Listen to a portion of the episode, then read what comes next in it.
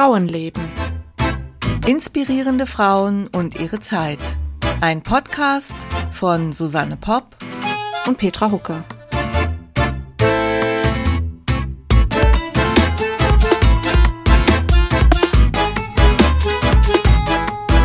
Hallo Susanne. Hallo und schönen guten Morgen. Schönen guten Morgen, wir sind wieder zurück. Wir sind zurück nach irgendwie einer gefühlten Pause. Dabei haben wir schon vor vier Wochen den letzten Podcast gemacht, ne? Ja, ja, aber da hat Antonia uns geholfen, Antonia deswegen äh, war das vielleicht ja. nochmal was anderes. Also ich muss zugeben, das, das ist irgendwie auch mal schön, ne? So. Ja. Und äh, ja, jetzt habe ich relativ kurzfristig hier die Helene Stöcker äh, vorbereitet ja, ich war irgendwie so verplant und habe das nicht hingekriegt, wie ich wollte. Und dann habe ich keine Literatur gefunden zu meiner äh, Frau Kieselbach, aber vielleicht schaffe ich es beim nächsten Mal, ja, hoffe ich. Aber, Oder ich muss mir jemand anders aussuchen. Ich bin ja eigentlich auch sozusagen dran. Ja, ich habe ja länger nicht mehr hier ähm, mich eingebracht. Aber wir haben ja die Frequenz schon runtergeschraubt von alle zwei Wochen auf alle vier Wochen. Und ehrlich gesagt weiß ich jetzt schon nicht mehr, wie wir das gemacht haben, alle zwei Wochen. Du bist fleißig am Schreiben. Ja, ich bin an meinem Band 3. Ich habe jetzt ungefähr so ein Drittel, schätze ich mal. Vielleicht ein bisschen mehr. Mhm. Hm, ich habe so eine, so eine Anzeige in meinem Programm, also die füllt sich so, so ein Balken, der sich so füllt, ja. Da guck Und du hast auch genau geplant, wie viel du wann schreiben musst, um äh, auf deinen soll zu kommen, nehme ich an. Ja, schon. Ich habe das so runtergebrochen auf die Monate, dass ich halt ungefähr weiß, immer, ob bin ich so am Ende vom Monat, ne? Bin ich so ungefähr ähm, da, wo ich sein will und so. Aber natürlich weißt du vorher nie so ganz genau, wie viele Wörter jetzt der Roman wirklich haben wird. Ja, ich habe da jetzt so was stehen zwischen Band 1 und Band 2, so von der Menge her. Ja, also so wie Band 1, denke ich, wird es schon werden. Mhm. Ja, ist total spannend, interessant, macht auch Spaß. Ja, und Band 2 ist ja gerade frisch erschienen. Zumindest schon als E-Book. Als E-Book frisch erschienen, ja. Oh, ja, auch da, ne, sagt man dann so, ist erschienen, äh, die Leute können es jetzt lesen. Da, wovor man ja jetzt eigentlich so ein bisschen Bange hat, ist, wie kommt's an? Gefällt's auch? Das wünscht man sich ja schon, ne? Geht dir ja wahrscheinlich auch nicht anders. Nee, das, äh, ich finde das vor allen Dingen so komisch, dass so jetzt ist der Tag, also am, am 1.3., vorgestern ist es erschienen, jetzt ist der Tag, jetzt können sie sich alle sofort zurückmelden, aber natürlich muss man das dann auch erstmal lesen. Also warte ich jetzt auf die ersten Rückmeldungen. Ja, also ich habe dir ja schon eine gegeben, auch wenn ich erst bei der Hälfte bin. Ja. Ich fand, ja, ich fand ja. das ganz lustig, dass bei 50, was heißt lustig, aber genau bei 50 Prozent passierte was. Weil ich gedacht, das ist sehr brav. Höhepunkt irgendwie in der Mitte. Ja, war jetzt nicht so äh, geplant. Also irgendwie natürlich schon, wenn man vorher plottet, aber nicht, dass es jetzt gerade bei 50 Prozent sein muss, aber sehr schön. Ja, ich fand es jedenfalls passend. Und ähm, ich musste mich ein bisschen zwingen, andere Sachen zu machen und nicht jetzt immer weiter zu lesen. Aber das geht ja nicht. Ja, also ich muss, ich, also ich konnte jetzt nicht den ganzen Tag lesen. Ja, aber sowas ist doch die schönste Rückmeldung. Ja, es, es gefällt mir äh, wirklich, wirklich gut und ich bin total gespannt, wie es weitergeht. Ich bin total gespannt, wie es ausgeht. Und wenn ich auch vorher immer gedacht habe, Mensch, die Petra, die hätte mir das doch mal zum Lesen geben können, denke ich jetzt, nee, ist eigentlich auch gut so. Kann ich das jetzt Siehste. total frisch und frei, kann ich das jetzt lesen. Sehr schön. Ja. Aber ich werde mir das, ich habe das andere schon vorbestellt, glaube ich, oder habe ich es schon vorbestellt? Das andere? Das Gebundene. Ach so, ja, ja, das kommt dann Ende März, genauso wie bei dir. Schön, dass wir so genau die gleichen Termine haben. Also Susanne ist äh, die, der zweite Band von der Teehändlerin Saga und meins heißt vom Gehen und Bleiben, falls sich jemand dafür interessieren sollte. Und äh, ja. Genau, beides sind jetzt als E-Book im März, sind im selben Verlag ne, erschienen. Mhm. Und mhm. sie sind als E-Book im Moment für 50 Prozent erhältlich, ne? Genau. Oder deins sogar ist sogar im Vergleich. Ja, ich glaube, meins ist sogar noch, also 4,99 kostet es auf jeden Fall. Ja. Also, so, jetzt haben wir genug zu. Werbung gemacht. Ach, man kann nie genug Werbung machen. Und die Bücher überdauern ja auch. Also selbst wenn jemand den Podcast jetzt erst in einem Jahr hört, kann er unsere Bücher immer noch kaufen. Petra, so, so musst du das sehen. Okay, gut. ja, okay, aber trotzdem. Dann, äh, heute geht es um Helene Stöcker. Äh, also sie war eine Philosophin, Publizistin, Frauenrechtlerin, Pazifistin und äh, ja, in ihrer Philosophie der neuen Ethik, so wie sie das genannt hat, da hat sie nicht die Ehe, sondern ausschließlich die Liebe als Legitimation für sexuelle Beziehungen angesehen und hat im Prinzip daraus dann ihre Forderungen auch für die Frauen abgeleitet. Also das ist von der Seite her eine sehr interessante Figur, auch nicht ganz unumstritten. Also hat auch für Diskussionsstoff gesorgt. Auch damals schon gab es viele Auseinandersetzungen. Und ja, über ihr Leben und ihr Werk möchte ich euch heute ein bisschen was erzählen.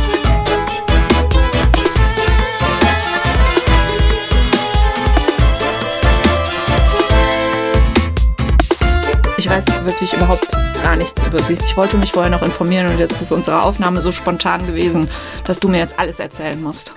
Ja, ich, ich habe das Gefühl, ich weiß einerseits ein bisschen zu viel und andererseits ein bisschen zu wenig. Also, weil, also sie hat ja gelebt so um die Jahrhundertwende, also um 1900 rum. Da, da war so, sagen wir mal, ihre, da hat sie so ihre Identität gefunden um 1900 rum. Geboren 1869, also das heißt, da war sie so um die 30. Und in dieser Zeit ist einfach in der Frauenbewegung in Deutschland wahnsinnig viel passiert auf ganz vielen verschiedenen Ebenen. Und da gab es sehr viele wichtige Frauen in der damaligen Zeit, die eigentlich alle hier genannt werden müssten. Aber ich will jetzt auch nicht, weil ich selber jetzt nicht die super Spezialistin dafür bin. Ich habe mich hauptsächlich mit ihrer Biografie beschäftigt. Will ich euch eben auch nicht mit allen möglichen Namen hier totschlagen. Ich werde trotzdem die eine oder andere von diesen Mitstreiterinnen erwähnen. Aber ich werde es trotzdem auch so machen wie immer und einfach ein bisschen von ihrer Biografie ausgehen. Weil ich das immer total spannend finde, wie ein Mensch eigentlich überhaupt zu seinen Überzeugungen gelangt und wie sieht die Familie aus, die da im Hintergrund ist. Also entwickelt man sich äh, praktisch wegen der Familie so oder vielleicht, also wahrscheinlich hat es immer mit der Familie zu tun, aber äh, arbeitet man gegen die Überzeugungen, der, mit denen man aufgewachsen ist, oder entwickelt man sie weiter oder baut man darauf auf oder wie auch immer, ja. Also äh, Helene Stöcker, wie gesagt, 1869 geboren in Elberfeld, das ist also heute Wuppertal. Wuppertal. Ah, du kennst das? Hm, ich komme da ja aus der Gegend. Ah ja, okay. Also, eine Wuppertalerin. Am 13. November hat sie Geburtstag und da ist sie mir auch aufgefallen. Und zwar, weil äh, der schöne Podcast Frauen von damals von Bianca Walter, der hatte damals was zu ihrem Geburtstag äh, gepostet. Also die Bianca hatte was zu ihrem Geburtstag gepostet. Und ähm, da ist sie mir aufgefallen, weil ich sie auch in meiner Literatur zum Band 3 meiner Ronnefeld-Saga ist sie mir auch schon begegnet. Und dann habe ich gedacht, ja, die Frau ist doch wirklich interessant. Äh, da könnte ich mich doch mal näher mit befassen. Sie hatte viele Geschwister. Also ich weiß, dass sie ist, auf einem Foto ist sie mit fünf, äh, sind es fünf Schwestern, aber sie waren wohl insgesamt zu acht. Äh, muss er, entweder hat sie noch andere Schwestern oder Brüder gehabt, das weiß ich jetzt nicht genau. Und sie war die Älteste. Und ihr Vater war, ja, der war sehr fromm, wollte eigentlich Missionar werden, ähm, durfte das aber dann nicht, weil er musste das, also wenn ich das jetzt richtig im Kopf habe, hab, ich habe es mir nicht aufgeschrieben. Er musste das Geschäft seines Vaters, also ihres Großvaters, übernehmen. Das war ein Posamentiergeschäft. Also die haben sich mit äh, Borten und Besetzen für Textilien befasst. Also das war das Geschäft ihres Vaters. Und ihre Eltern waren beide sehr fromm und in ihrer äh, Biografie, in ihren Lebenserinnerungen, auf die ich mich auch hier hauptsächlich beziehe, äh, heißt es, dass sie dreimal am Tag gebetet hätten. Und dass also die Bibel eine ganz große Rolle gespielt hat in ihrem Leben. Also vielleicht katholisch oder evangelisch? Evangelisch, kalvinistisch ja, vielleicht ganz kurz zu dieser Quelle. Die Lebenserinnerungen, die waren lange überhaupt nicht editiert worden und sind dann 2015 herausgegeben worden. Und zwar in der kommentierten Ausgabe. Also das heißt, das war ziemlich unstrukturiert, was sie geschrieben hat, um 1940 rum, also wirklich am Ende ihres Lebens. Und ähm, die beiden Herausgeber äh, haben das kommentiert und haben ganz, ganz viele Fußnoten dazu geschrieben. Also das ist sehr, sehr hilfreich, wenn man sich, wenn man wirklich Originalquelle lesen will, weil unten in den Fußnoten immer drin steht ja, äh, über wen spricht sie denn da jetzt wieder? Ja, das ist wirklich ähm, eine sehr interessante Ausgabe. Ich habe es trotzdem nicht ganz nicht geschafft, sie komplett zu lesen, gebe ich zu. Aber ist sehr, ist sehr spannend. Also das heißt, sie schreibt dort wirklich im Rückblick, erklärt sie ihr Leben. Ja, und dann ist es halt natürlich auch immer eine sehr subjektive äh, Perspektive. Deswegen ist es auch gut, dass das so kommentiert wird. Also sie hat äh, wohl einen sehr großen Bildungseifer. Also die Biografie setzt ungefähr ein, als sie so fünf, sechs Jahre alt ist. Und äh, sie schreibt eben ja, wie viel sie immer nachgedacht hat. Und äh, diese ganzen Fragestellungen aus der Bibel haben sie sehr beschäftigt. Und sie hat sich dann gefragt, ja, wie kann ich denn ein gottesfürchtiges Leben leben? Und wenn ich es nicht schaffe, das war wohl ihre allergrößte Angst, wenn ich es nicht schaffe, was passiert dann?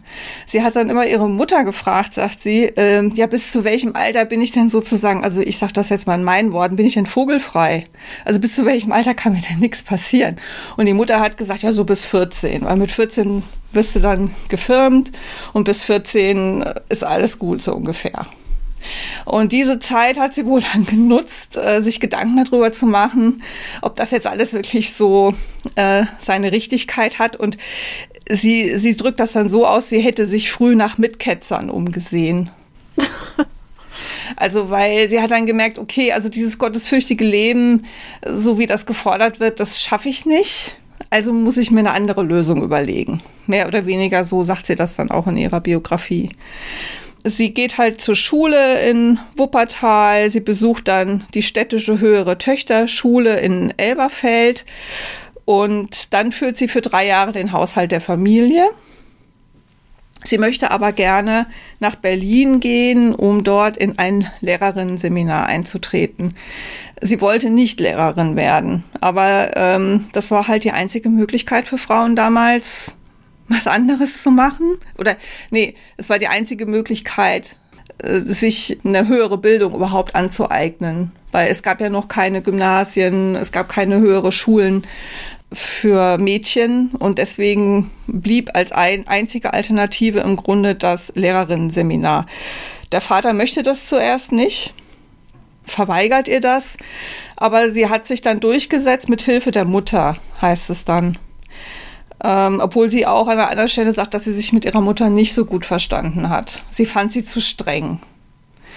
Äh, muss man aber dazu sagen, dass sie dann später wohl auch etwas sehr Strenges an sich hatte. Also vielleicht konnte sie da auch nicht so weit weg von. Hochinteressant fand ich, ähm, als sie, äh, wie sie beschreibt, äh, mit welcher Lektüre sie ihre Überzeugungen begonnen hat zu entwickeln. Das eine war von Bettine von Arnim, äh, der Briefwechsel Goethes mit einem Kind, heißt es, glaube ich. Und das andere, äh, sehr wichtige, die andere sehr wichtige Lektüre für sie war von Goethe, der Faust. Aber nicht wegen Faust und Mephisto, sondern wegen Gretchen. Und da musste ich doch dann auch gleich nochmal nachlesen. Ja, Moment, was passiert denn eigentlich mit Gretchen im Faust? Hast du es parat oder? Ich musste, ich musste nachgucken.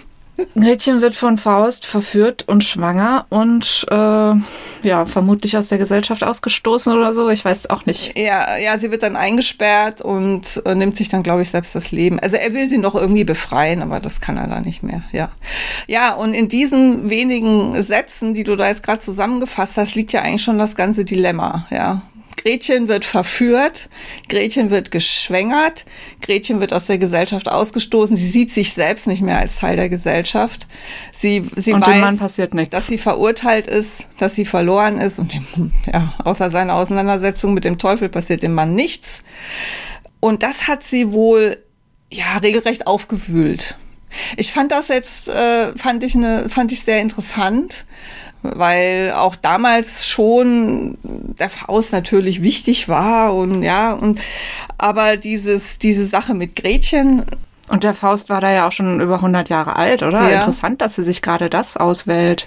Naja, gut, sie, sie hat natürlich auch gelesen, was ne, was da war oder was sie sich dann äh, auch angeschafft hat und so. Ich meine, das war, war natürlich, sie hat auch andere Sachen gelesen. Also sie verweist auch immer mal wieder auf andere Literatur. Aber es war eben diese Frauenfrage, die im Faust äh, thematisiert hat. Und das, das wurde praktisch das hat sie ihr Leben lang nicht mehr losgelassen. Also wie ist das denn mit den Frauen? Also oder wie müssen wir die Gesellschaft verändern, damit die Frauen nicht in so, in so eine Situation kommen? Ja, damit sie nicht geächtet werden. Und da, daraus hat sie also ihre, ihre, ja, Philosophie später entwickelt, ja. Also das waren ja nur die Anfänge. Ich weiß nicht, eigentlich passt das jetzt hier nicht so richtig rein, aber ich beschäftige mich gerade so mit der Goethe-Zeit und habe da gelesen, dass äh, die Gretchen Frage eigentlich eine sehr bürgerliche Frage war, weil adlige Frauen, die schwanger wurden, die konnten dann sich halt irgendwie so zurückziehen und mm, da war der Skandal nicht so groß wie bei den bürgerlichen Frauen und äh, in, in niedrigeren Ständen, wenn irgendwie ein Dienstmädchen geschwängert wurde, wahrscheinlich öfters vom Dienstherren, das war dann auch nicht so schlimm, weil da konnte man ja jede Arbeitskraft gebrauchen. Und eigentlich waren es vor allen Dingen die bürgerlichen Frauen, die dann eben so komplett aus der Gesellschaft ausgestoßen wurden. Ja, das glaube ich, das glaube ich, da, da ist auf jeden Fall was dran und das ist hat auch 100 Jahre später dann noch so seine Berechtigung, wobei ähm, das, das Problem sich schon ausweitet einfach in Richtung Ausnutzung von Frauen, Prostitution, also die Dienstmädchen stehen halt von vornherein in gewisser Weise unter Druck oder am Rand der Gesellschaft. Und dann müssen sie sich womöglich auch noch mit einem ungewollten Kind rumschlagen und dürfen es nicht abtreiben, ohne dass sie einen Gesetzesbruch begehen und so, ja da hat sich das Bewusstsein der Gesellschaft dann 100 Jahre später sicherlich be oder begann sich zu ändern. Ja, dass man angefangen hat, die Frauen auch als Opfer zu sehen. Und das kann sein, dass das zu der Entstehungszeit da noch nicht ganz so war. Also, dass man halt gesagt hat, naja, also Dienstmädchen, äh, naja, die sind halt so oder die können ja, die haben einfach nicht äh, die Voraussetzungen dafür, sich dem zu widersetzen oder die sind halt einfach verruft oder, verru oder verrucht oder sie sind eh verloren oder sowas. Ja, ja. Und 100 Jahre später, da hat man dann schon viel eher gesehen, dass das auch ein gesellschaftliches Problem ist. Ja, also sie hat das auf jeden Fall so gesehen. Mhm. Also sie geht dann nach Berlin und sagt dann, also sie hat ja gesagt, sie sucht nach Mitketzerinnen. Und sie hat dann tatsächlich äh, in Berlin viele Kontakte geknüpft äh, zu Frauen, also sehr viele waren Frauen, äh, mit denen sie dann auch später äh, lange zusammengearbeitet hat. Also sie sagt, sie drückt das selber so aus, gelegentlich eine Reise nach Berlin, also das war wohl noch bevor sie angefangen hat, dort die Ausbildung zu machen, kam ich zum ersten Mal mit Menschen in Berührung, die sich für das weibliche Geschlecht ähnliche Ziele der Gleichberechtigung wie ich selbst gesteckt hatten.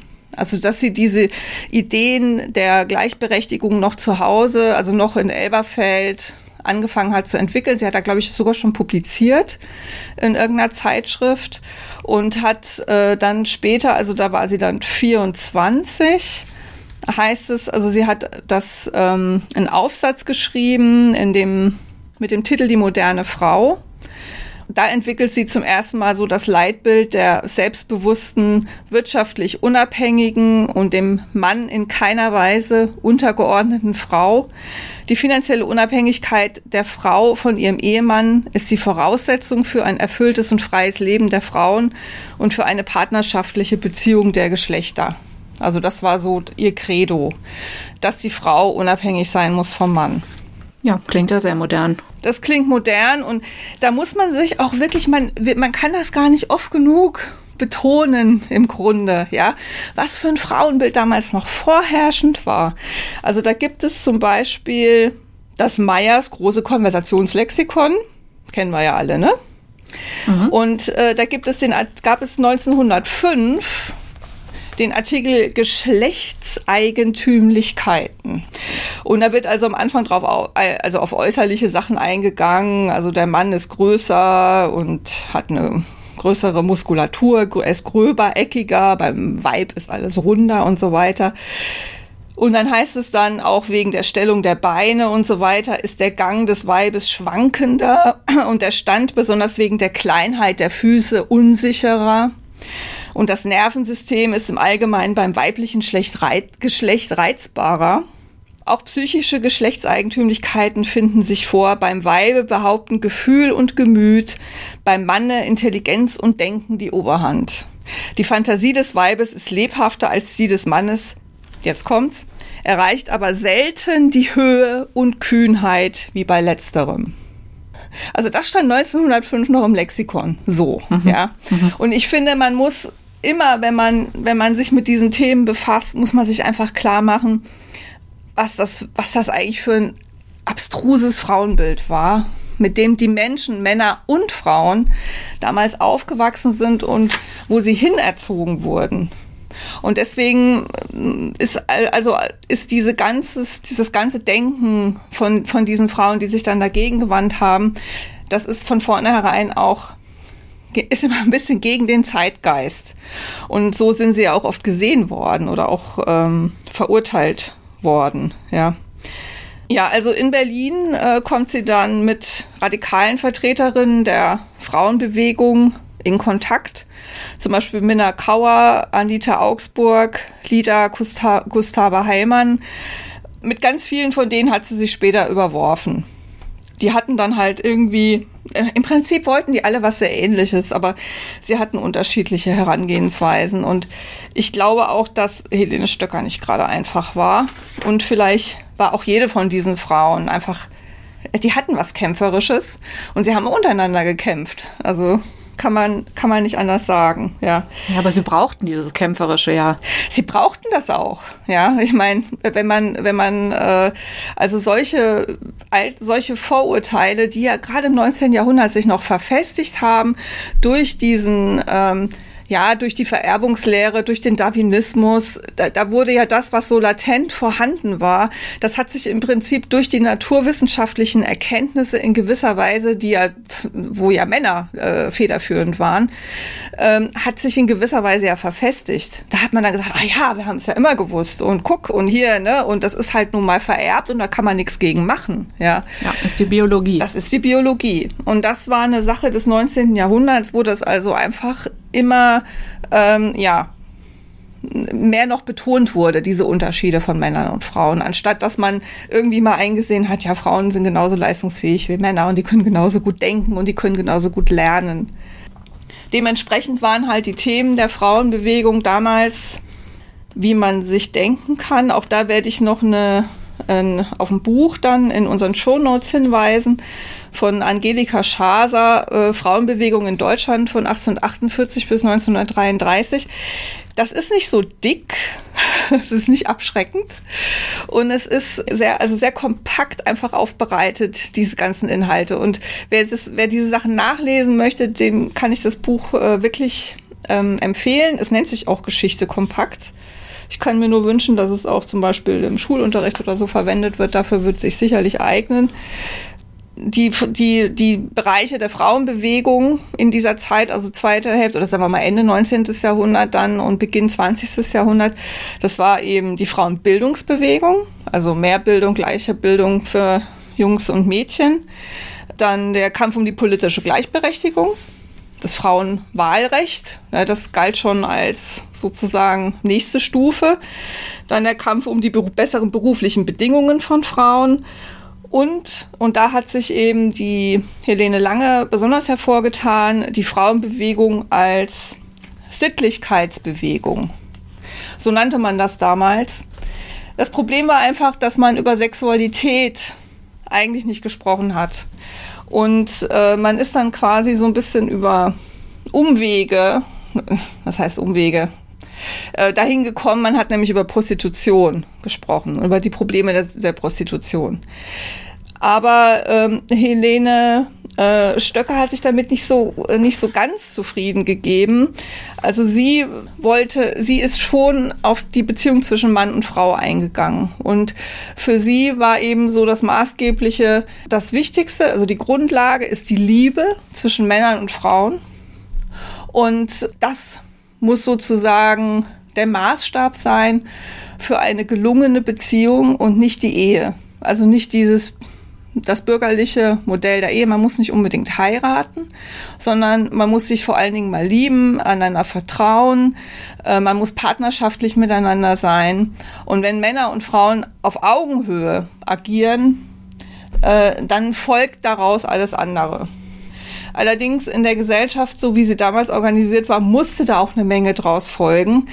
Denn man musste ja praktisch das Problem lediger Mütter, unverheirateter Mütter, das Problem unehelich geborener Kinder und alles, was da, der ganze Rattenschwanz, der danach kommt, der musste ja auch mitgedacht werden. Da musste man sich ja Lösungen dafür überlegen. Das war so ihr Hauptthema. Also zuerst hat sie sich schon auch noch mit der Frauenbildung beschäftigt, weil das war für sie ja einfach ganz konkret so, dass sie gerne studiert hätte, das zunächst aber nicht konnte. Dann wurden damals Gymnasialkurse für äh, Mädchen eingerichtet von ähm, Helene Lange das war auch eine Aktivistin, die eine ganz wichtige Rolle spielte damals. Sie wäre sicherlich auch ein Thema für einen Podcast. Über die gäbe es sehr viel zu sagen. Helene Lange wollte nicht warten, bis die Gesellschaft äh, sich ändert. Sie hat gesagt, so, ich, ich biete jetzt einfach Gymnasialkurse für, für Mädchen und Frauen an. Bereite die auf die Universität vor, ohne dass die Universitäten zu dem Zeitpunkt, wo sie damit anfingen, die Frauen überhaupt zugelassen hätten. Helene Stöcker hat auch so einen dieser Gymnasialkurse tatsächlich besucht. Und als sie damit fertig war, haben die ersten Universitäten angefangen, sich zu öffnen. Also das heißt, haben Gasthörerinnen zugelassen. Die haben jetzt nicht, also gesagt, so Frauen, ihr könnt jetzt kommen und Abschluss machen, aber sie haben gesagt, okay, wenn du dich da hinsetzt und ganz still bist, dann äh, lassen wir dich zuhören. Also so ungefähr mm, stelle ich mir das vor. Oder sie haben eben auch gesagt, also die Professoren konnten einzeln entscheiden wen sie nehmen oder auch nicht. Die konnten die Frau noch ablehnen. Und sie ist auch abgelehnt worden äh, von manchen Professoren. Sie hat das aber in ihrer Biografie mehr so im Nebensatz erwähnt. Also das spielt bei ihr nicht so die ganz große Rolle, obwohl ihr die Bildung sehr wichtig war. Also hat sie sich jetzt inhaltlich auch in ihrer Biografie, auch im Nachhinein damit jetzt nicht wahnsinnig lange aufgehalten. Sie hat einfach dort studiert und das studiert, was sie studieren konnte. Das war dann Nationalökonomie, äh, deutsche Literatur und Philosophie. Und sie hat studiert in Berlin. Dann ging sie nach Bern, äh, um ihren Abschluss zu machen, weil das ja nicht ging in Deutschland. Ähm, und weil aber in Bern sie nicht so ganz die Literatur gefunden hat, die sie gebraucht hätte, äh, war sie dann auch sehr viel in München hat dort praktisch recherchiert und hat den Abschluss dann aber in Bern gemacht. Also sie hat einen Doktor gemacht. Und sie hat sich dann befasst irgendwie mit der Literatur, ich glaube um 1800 rum, wenn ich das richtig im Kopf habe. Sie war überhaupt sehr, also da hatte sie, glaube ich, auch so ihre etwas fast romantische Vorstellung von Liebe her. Also so aus der Sturm- und Drangzeit äh, ne, äh, der Literatur und ja, Bettine von Arnim, so diese ganze romantische Bewegung. Also das hat sie sehr berührt, ja. Und äh, ihre romantische Vorstellung von Liebe war auch, und das war ein Riesenproblem, auch später, die bezog sich auf Männer und Frauen. Also ihr fehlte schlicht die Fantasie, die Empathie zu begreifen, dass es auch andere Formen von äh, geschlechtlicher Liebe geben könnte. Und das hat man ihr dann zu, also das hat zu vielen Auseinandersetzungen geführt ähm, weil sie die Frauen zum Teil dann auch in ihrer Biografie, und das war ja dann wirklich Jahrzehnte später äh, im Rückblick, also mit unmöglichen Worten dann, also sie hat die dann irgendwie frigide, nee, frigide hat sie bestimmt nicht gesagt, ähm, nee, ist vielleicht besser, wenn wir die Wörter dann nicht erwähnen, oder? ähm, nee, ich weiß auch nicht, ob sie das, ob, ob das, weil über Sexualität ja in der Form so nicht äh, gesprochen wurde, ja.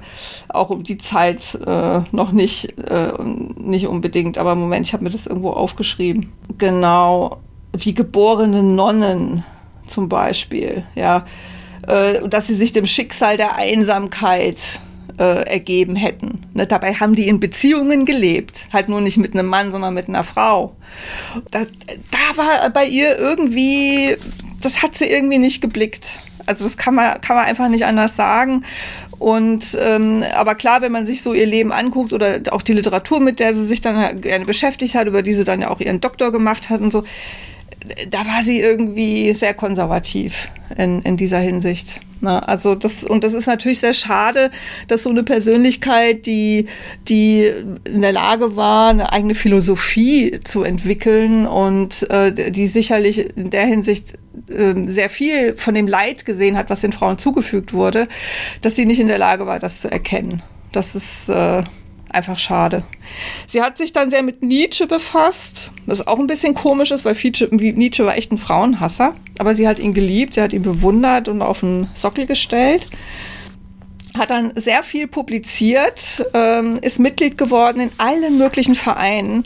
Also man kann die hier alle aufzählen ja, also auch zum Beispiel der Verein für, für Frauenstimmrecht äh, oder sie hat den Verein, den Verband fortschrittlicher Frauenvereine mitbegründet und es, also das Vereinswesen war einfach wahnsinnig wichtig.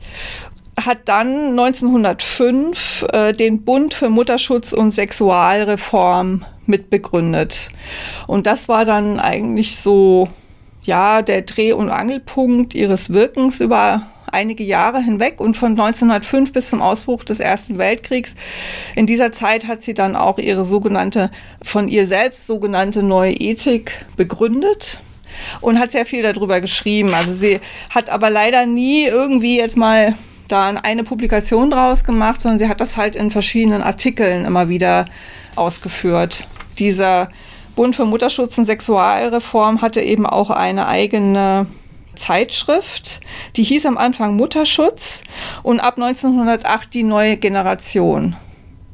Wo man, finde ich, auch an der Titelgebung dieses Zeitschrift, dieser Zeitschrift einfach so ein bisschen sehen kann, ja, wie sie versucht, das zu verallgemeinern. Ne? Die neue Generation klingt natürlich ganz anders als einfach in Anführungszeichen nur äh, Mutterschutz. Mhm.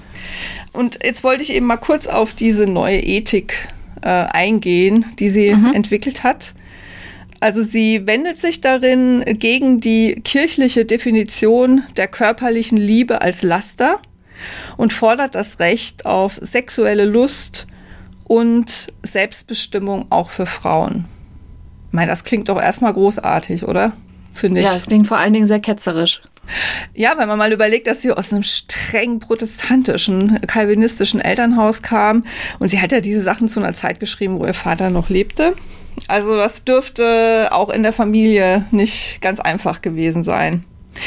Gleichzeitig kritisiert sie die Trennung von Sexualität und Liebe und entwirft ein Beziehungsideal zweier gleichwertiger Partnerinnen. Also das ist äh, Ne, also ich habe das ja schon erklärt und ich habe das auch bewusst vorne weggeschickt, dass sie sich immer auf die Beziehung von Männern und Frauen bezogen hat, obwohl sie sich später auch für, den, für die Abschaffung des Homosex sogenannten homosexuellen Paragraphen eingesetzt hat. Das schon, aber für sich selbst und eigentlich für diese ganzen aktiven Frauen hat sie immer dieses Ideal der Ehe, also der Beziehung zwischen Männern und Frauen gesehen.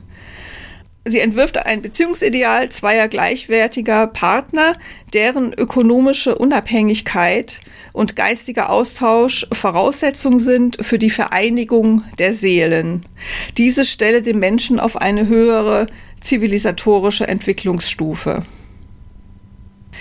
Also für Helene Stöcker stand fest, dass eine freie Sexualität, die nicht nur dem Zweck der Schaffung einer neuen Generation dienen sollte, auch der Frau zustand und dass der sittliche Wert einer geschlechtlichen Beziehung von der Tiefe und Dauerhaftigkeit der Gefühle abhängt und nicht von der Existenz einer gesellschaftlich akzeptierten Ehe.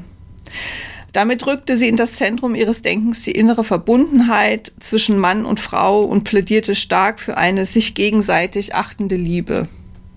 Sie hat sich jetzt nicht explizit gegen die Ehe ausgesprochen, auch wenn sie dann später viele Jahre unverheiratet mit einem Mann zusammengelebt hat.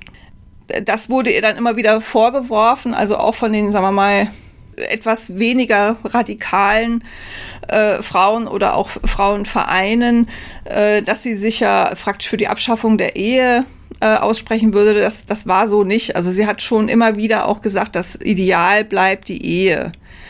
Aber äh, sie wollte eben nicht, dass es die einzige Möglichkeit ist, heiraten, sondern äh, das für sie war eben wichtiger, diese, diese Art der Beziehung zwischen Männern und Frauen. Ganz interessant in dem Zusammenhang ist noch, äh, und das spielt in ihrer Biografie auch eine wichtige Rolle, dass sie Ende der 1890er Jahre ähm, einen Mann kennengelernt hat, den sie in ihrer äh, Biografie nicht mit Namen nennt, interessanterweise, aber man weiß halt, wie der hieß, Alexander Tille. Der war verheiratet und sie hatte mit ihm eine Beziehung, welcher Art auch immer. Und der war verheiratet mit einer Frau und hatte mit der zwei kleine Kinder.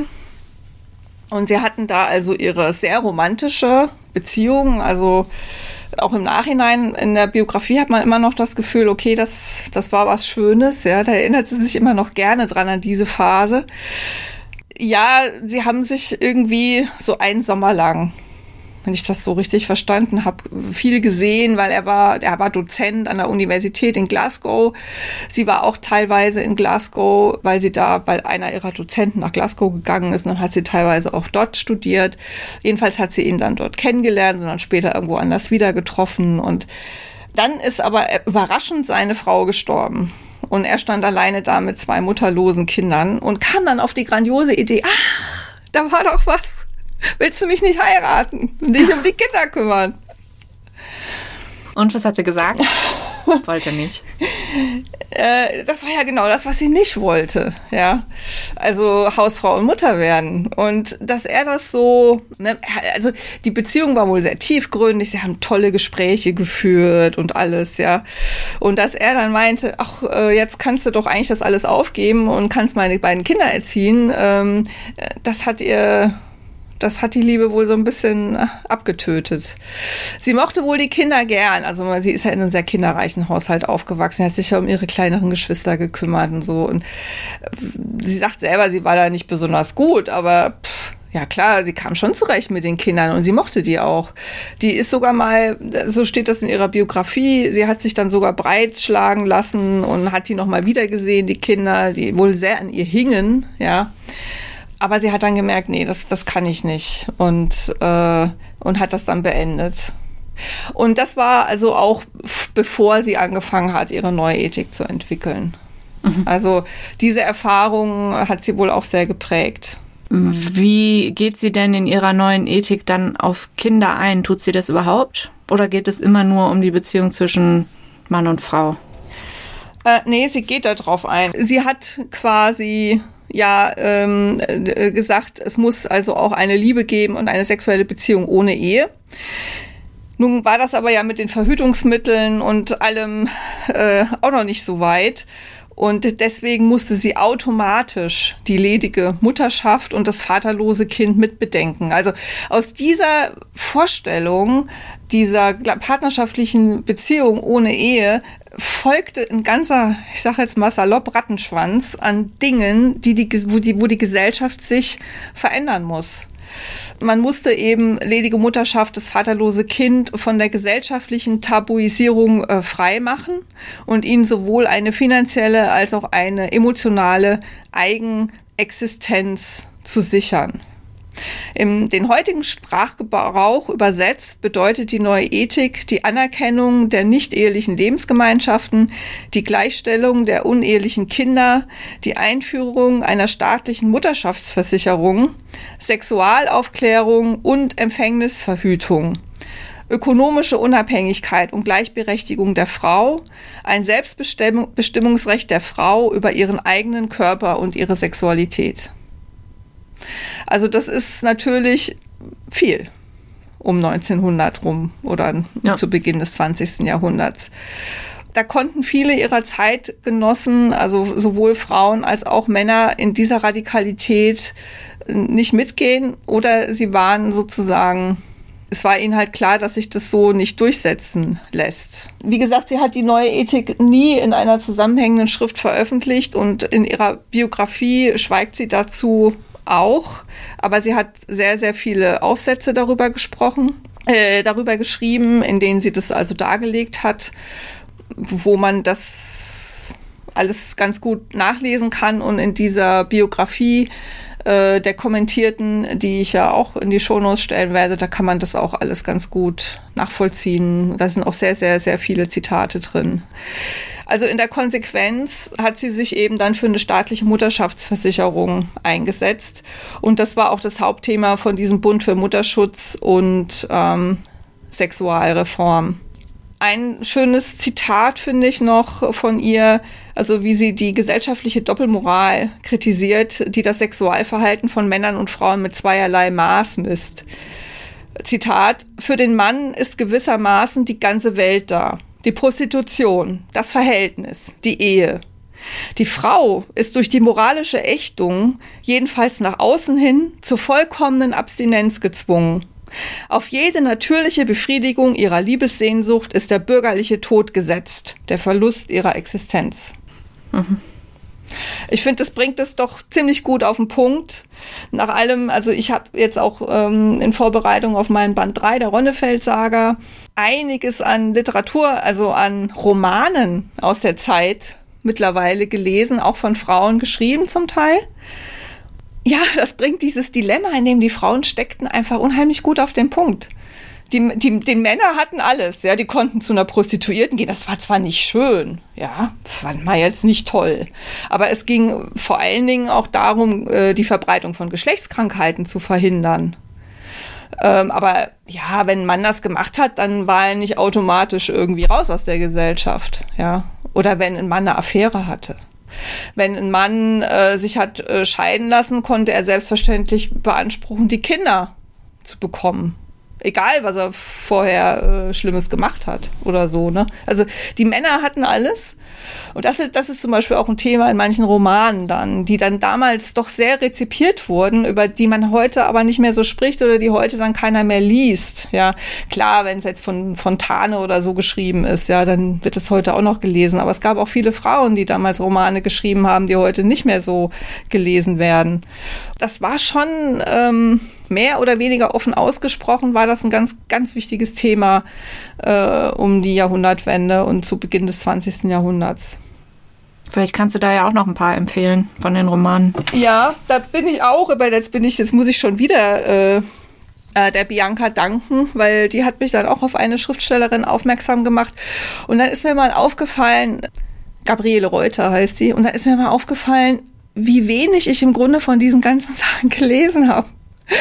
Und äh, also von diesen Romanen, die von Frauen geschrieben sind, weil die waren auch nicht Teil vom Deutschunterricht oder so. Gab es einfach nicht. Da hat man ja sowieso nur Goethe und Fontane Eben. und Schiller Eben. und ja. Und da denke ich auch, also auch in der Hinsicht dürfte sich durchaus auch heute wiederum noch ein bisschen was ändern, damit man ähm, diese ganze äh, äh Geschichte der Frauen und der Frauenbewegung einfach auch ein bisschen besser einordnen kann und was das halt auch damals für den gesellschaftlichen Diskurs ähm, bedeutet hat. Ja, also in der Folge waren also dann ihre Forderungen, also ich zitiere hier nochmal aus, wahrscheinlich ist es auch wiederum aus einem Aufsatz. Äh, um dies zu ändern, also dies zu ändern, heißt diese ungleiche das ungleiche Behandeln von Männern und Frauen, ist für Stöcker die Berufstätigkeit der Frau, die pekuniären Bewertung ihrer hauswirtschaftlichen Verwaltung in der Ehe sowie die Anbahnung der staatlichen Mutterschaftsversicherung vonnöten. Unter einer Mutterschaftsversicherung verstand sie eine reichsgesetzliche Mutterschaftsversicherung, deren Kosten am besten durch Beiträge beider Geschlechter sowie durch Zuschüsse aus öffentlichen Mitteln aufzubringen wären. Also das heißt, sie wollte dann im Prinzip, dass sozusagen Vaterstaat äh, einspringt, dass es nicht länger geächtet wird, sondern dass die Frauen eben geschützt sind, dass sie äh, Geld bekommen. Und das, das war also die Idee von diesem Bund für Mutterschutz. Und hat dieser Bund denn auch irgendwie aktiv was dazu getan oder haben die nur darüber geschrieben? Also sie haben dann ähm, ihr Bestes versucht. Allerdings, äh, wir haben ja ausgiebig darüber gesprochen, wie die Gesellschaft damals noch war und wie allgemein eher gedacht wurde. Äh, man kann sich leicht vorstellen, dass ihre Forderungen äh, in, aus der Sicht vieler ihrer Zeitgenossen und Zeitgenössinnen äh, zu weit gingen. Aber ähm, sie haben dafür gekämpft und äh, dazu gehörte unter anderem, anderem damals auch schon der, die Streichung des Paragraph 218, also der die Abtreibung unter Strafe gestellt hat weil es hieß eben, solange die Gesellschaft die Mutterschaft nahezu ohne Schutz lässt, in gewissen Fällen die Mutterschaft mit Schande straft und den Mann von der Verantwortung für sein Kind entlastet, ähm, hat sie jedenfalls kein Recht, die Vermeidung der widerwilligen Mutterschaft der Frau als zuchthauswürdiges Verbrechen anzurechnen. Also sie, ich finde auch ihre Wortwahl und so, also es war immer schon alles sehr präzise. Sie hat, hat jetzt nicht Jura studiert, aber man merkt einfach ihre Bildung, äh, ihre, ihren philosophischen Hintergrund, äh, ihre Fähigkeit zu argumentieren. Ihre Artikel dürften eine Menge Zündstoff beinhaltet haben. Aber sie, sie sind abgeschmettert worden. Also diese Forderungen sind abgeschmettert worden. Auch die äh, Forderung nach Abschaffung des Paragraphen 175, der männliche Homosexualität unter Strafe stellt, das wurde damals auch ähm, nicht, damit sind sie auch nicht durchgekommen. Aber sie haben dann immerhin ähm, Mütterheime eröffnet. In Berlin und Frankfurt zum Beispiel 1908 wurden Mütterheime eröffnet. Das Thema war einfach auf der Agenda auch vom Bund Deutscher Frauenvereine. Also das war ähm, ein Zusammenschluss von Frauenvereinen. Äh, auch dort wurde dann zum Beispiel die Straffreiheit von äh, Abtreibungen diskutiert und die Streichung des Paragraphen 218 wurde diskutiert und der Vorschlag wurde aber von der Mehrheit der Delegierten abgelehnt. Und ihr äh, Bund für Mutterschutz wurde auch nicht in den BDF aufgenommen, also in den Bund der Frauenvereine. Da lagen die Positionen einfach zu weit auseinander, wobei man jetzt nicht denken darf, dass die, dass die Frauen im die jetzt zum Beispiel in diesem BDF waren, dass die jetzt super konservativ gewesen wären. Die haben halt nur andere Prioritäten gesetzt oder die haben andere Argumentationen gehabt, haben sich stärker daran orientiert, was machbar ist. Also was, was, was kann ich erreichen? Also was ist möglich? Was ist machbar? Und ähm, denen ging halt diese Forderung von der Helene Stöcker dann einfach zum Teil auch zu weit. Also ich könnte mir vorstellen, ich bin da jetzt nicht tief genug drin, aber so wie die äh, Helene lange gesagt hat, so ich mache jetzt einfach Gymnasialkurse, obwohl die Universitäten noch nicht für Frauen offen sind. Das, das ist wäre so ein Weg zu sagen, ne, so die, die, die, die Politik der kleinen Schritte, ja. Und dann irgendwann zieht die Gesellschaft nach. So, also ist ja wahrscheinlich auch ziemlich typisch, dass dann eben so ein großer äh, landesweiter Verband sich nicht so viel traut wie solche kleinen Einzelkämpferinnen. Ja, die mussten natürlich ähm, viele Interessen unter einen Hut bringen. Ja, ja. Genau. und es haben sich übrigens auch dann nicht immer nur Frauen engagiert. Da waren zum Teil auch Männer dabei. Also auch im Bund für ähm, Mutterschutz waren auch Männer mit dabei. Sie hatte also zum Beispiel auch ihr, ihr Lebenspartner. Sie war dann mit einem gewissen Herrn Springer zusammen, den sie nicht geheiratet hat. Äh, der war da auch aktiv.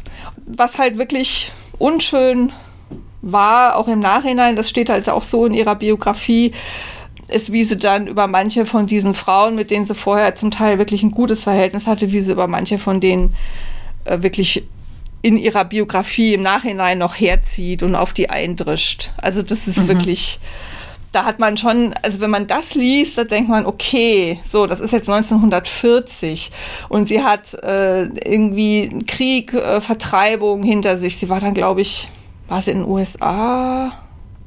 Vereinigte Staaten, ja.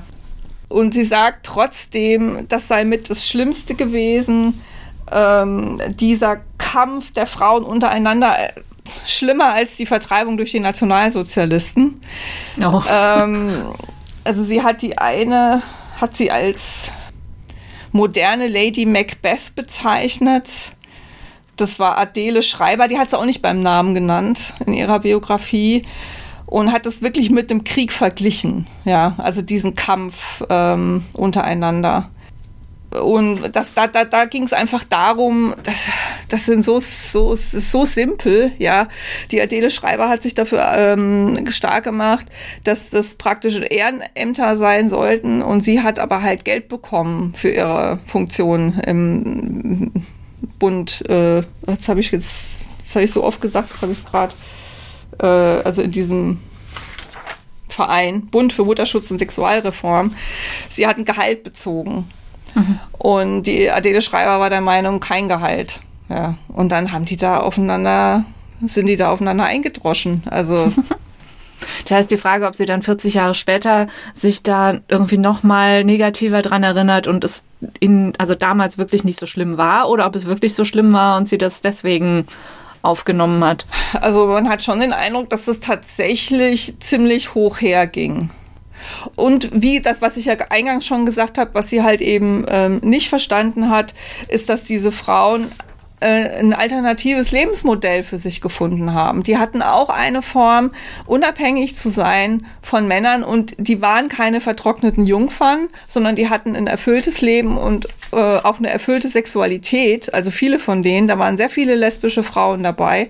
Also da haben die heterosexuellen Frauen den äh, lesbischen Frauen eine Menge zu verdanken, weil die innerhalb dieser bürgerlichen Gesellschaften Weg gefunden haben, ähm, zu agieren und, und sich ein, ja, steter Tropfen hüllt den Stein, ja, äh, da ähm, voranzuschreiten, ja. Und das ist schon ein bisschen äh, traurig, äh, dass es dann halt zu solchen auch im, ne, äh, Auseinandersetzungen äh, dann geführt hat. Ja. Ich muss die ganze Zeit an äh, Bertha Pappenheim denken, aber ich krieg das irgendwie nicht mehr so ganz zusammen. Die war ja auch um diese Zeit aktiv in Frankfurt und ich meine, sie wäre also ihre jüdischen Vereine, die hat ja auch irgendwie gleich mehrere gegründet oder mitgegründet, die waren dann auch in diesem Bund deutscher Frauen. Aber diese ganzen Abkürzungen und Vereine und so kriege ich leider es nicht ist, mehr zusammen. Es ist nicht einfach. Jetzt gucke ich gerade hier im Stichwortverzeichnis von äh, dem Buch von der Angelika Schaase, aber ich dachte, oh, ich, ich sag dir das jetzt. Aber da wird sie gleich an sechs äh, auf sieben verschiedenen Stellen äh, genannt und bis ich das jetzt hier, da hätte ich wahrscheinlich schneller auf Wikipedia geguckt. Aber ich weiß noch, dass Berta Pappenheim nämlich auch meinte, sie will kein Geld für die Arbeit, man müsste, müsste das ehrenamtlich machen, aber ich meine, sie hatte halt eben auch das Geld und ähm, dass sie ja auch nie mit nie verheiratet war, sondern ich glaube entweder allein gelebt hat oder später dann mit einer sehr viel jüngeren Frau zusammen also wäre vielleicht auch nicht das, was dann Helene Stöcker so toll gefunden hätte. Also für sie war halt, das war halt ihre Lebensgrundlage. Ähm, sie hatte keine, also sie hat halt mit Aufsätzen, mit Vorträgen und eben solchen Gehältern hat sie halt ihr Leben bestritten und hat wahrscheinlich auch einfach das Gefühl gehabt, sie hat ein Recht drauf, weil sie so viel ja, arbeitet klar. dafür und und und, ja. Warum auch nicht? Äh, ja, genau im Grunde, ja, warum auch nicht. Es kam dann der Erste Weltkrieg. Mit dem Ersten Weltkrieg war das Thema der Frauen, ging das Thema einfach so ein bisschen unter. Also ähm, man, die Helene Stocker, Stöcker wurde selbst, also was gilt jetzt für sie, sie wurde wirklich eine radikale Pazifistin. Mhm. Also sie hat als äh, Delegierte am Internationalen Frauenkongress für einen dauernden Frieden in Den Haag teilgenommen. Das war im Jahr 1915. Sie wird dann Vorstandsmitglied in einer pazifistischen Zentralstelle, die sich Völkerrecht nennt. Sie nimmt am Internationalen Frauenfriedenstag, äh, der Internationalen Frauenfriedenstagung in Zürich teil. 1919 äh, Gründungsmitglied der Internationalen Frauenliga für Frieden und Freiheit. Äh, sie ist Begründerin der Internationale der Kriegsdienstgegner in den Niederlanden 1921. Und sie ist 1922 bis 1932 Vorstandsmitglied der Deutschen Liga für Menschenrechte. Also sie war wirklich dann ähm, hat nicht aufgehört zu arbeiten. Sie war, ist dann, wie gesagt, vielleicht auch wegen dieser ganzen Streitigkeiten hat sie sich ein bisschen von diesen Frauenthemen auch äh, nicht entfernt, aber sie hat den Pazifismus äh, integriert und in den Vordergrund gestellt. Und jetzt zum Beispiel, ich habe dann mal nachgelesen, hier Deutsche Liga für Menschenrechte, habe ich mir vorhin noch den Wikipedia-Eintrag angeguckt.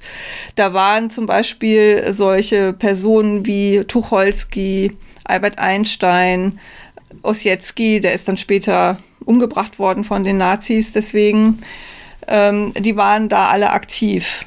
Äh, Helene Stöcker wird nicht erwähnt in Wikipedia, hm. obwohl sie äh, Vorstandsmitglied war. Könnte man vielleicht noch ändern. Sollte man ändern, ja. Aber sie hat sich auch mit den Ursprungsthemen weiter beschäftigt. Also jetzt, das ist jetzt stichpunktartig aus ihrer Biografie.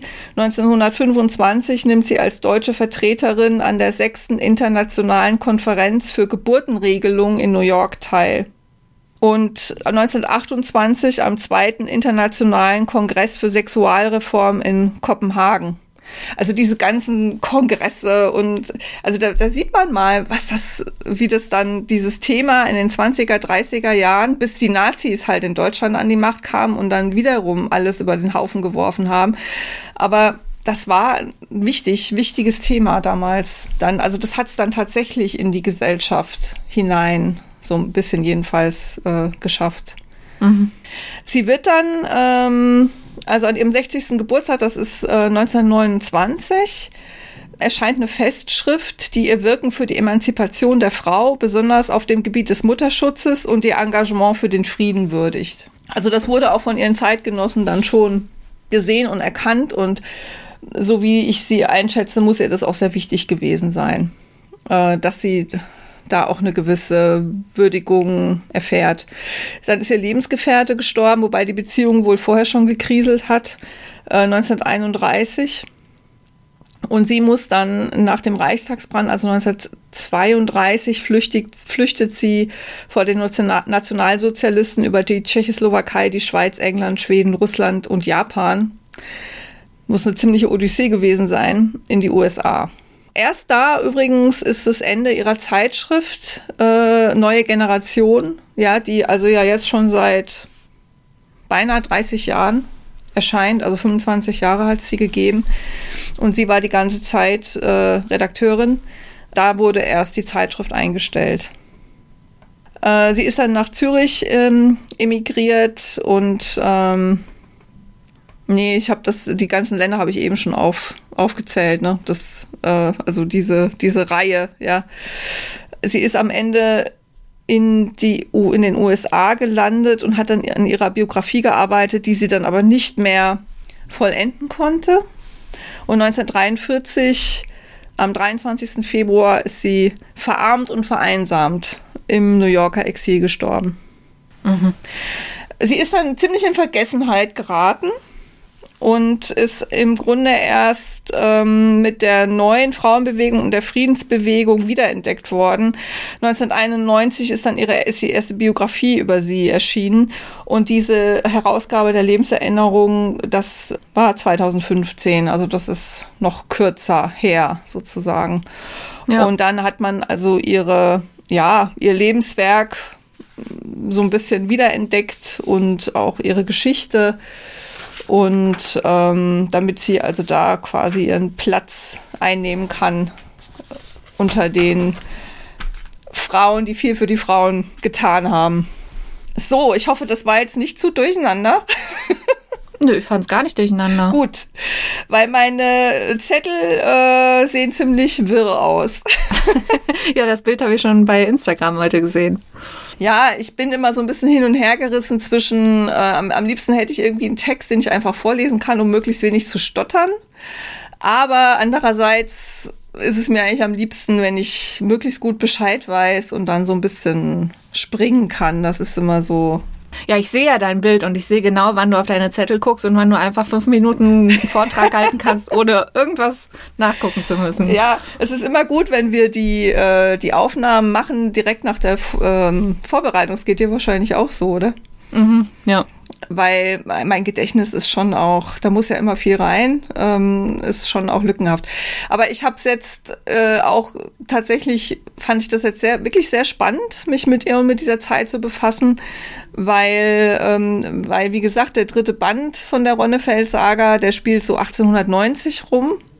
Und es ist gar nicht so einfach, den Zeitgeist äh, einzufangen, gerade aus Perspektive der Frau. Man weiß natürlich Kaiserzeit und es war ein militaristischer Staat und alle haben den Wilhelm angehimmelt und man hat den Sedanstag gefeiert und ich weiß nicht was.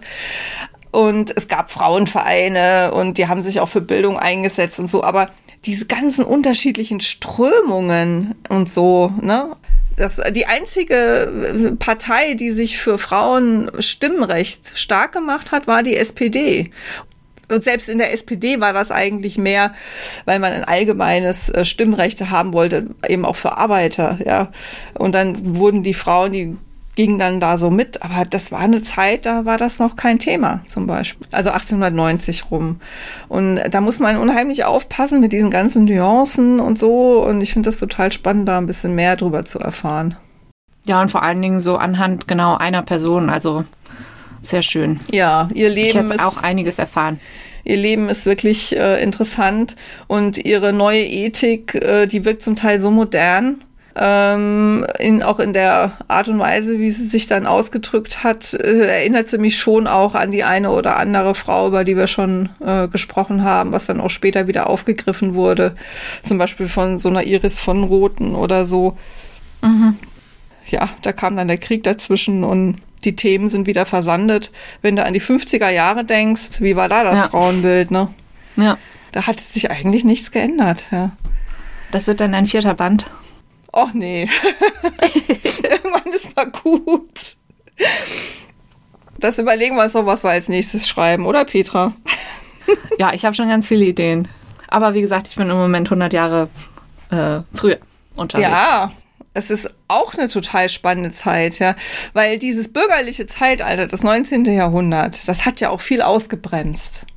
Und deswegen ist, ist die Zeit, in, in der du dann, wann so 17, 70, 80 rum? Ja, ja, ja. Französische Revolution. Genau. Da war ja auch schon einiges, wurde ja auch schon einiges thematisiert, was dann später eher, ja, wieder ein bisschen. Ja, ja, aber das hast du ja auch schon erwähnt, so diese ganze romantische Bewegung, dass sie da auch äh, gleich Gleichberechtigung von Mann und Frau, zumindest so auf seelischer Ebene, aber um das dann konkret umzusetzen, da das haben die auch nicht, da haben die auch nicht drüber nachgedacht. Mm. Da haben sie wirklich einfach nicht drüber nachgedacht, dass man das so machen könnte. Also ja, ist schon interessant, das jetzt 100 Jahre später dann nochmal zu hören, dass es immer noch so war. Ja, und dann, wie gesagt, nochmal 50 Jahre ja. später war das immer noch so. Und ja. wo sind wir, wo sind wir heute? Also wir, wir hoffen das Beste. Genau. Für Antonia äh, hoffe ich das Beste. Genau. okay. Gut, vielen, vielen Dank. Dann ähm, beenden wir das an dieser Stelle und sagen Tschüss, bis zum nächsten Mal. Genau, bis zum nächsten Mal. Ciao. Tschüss.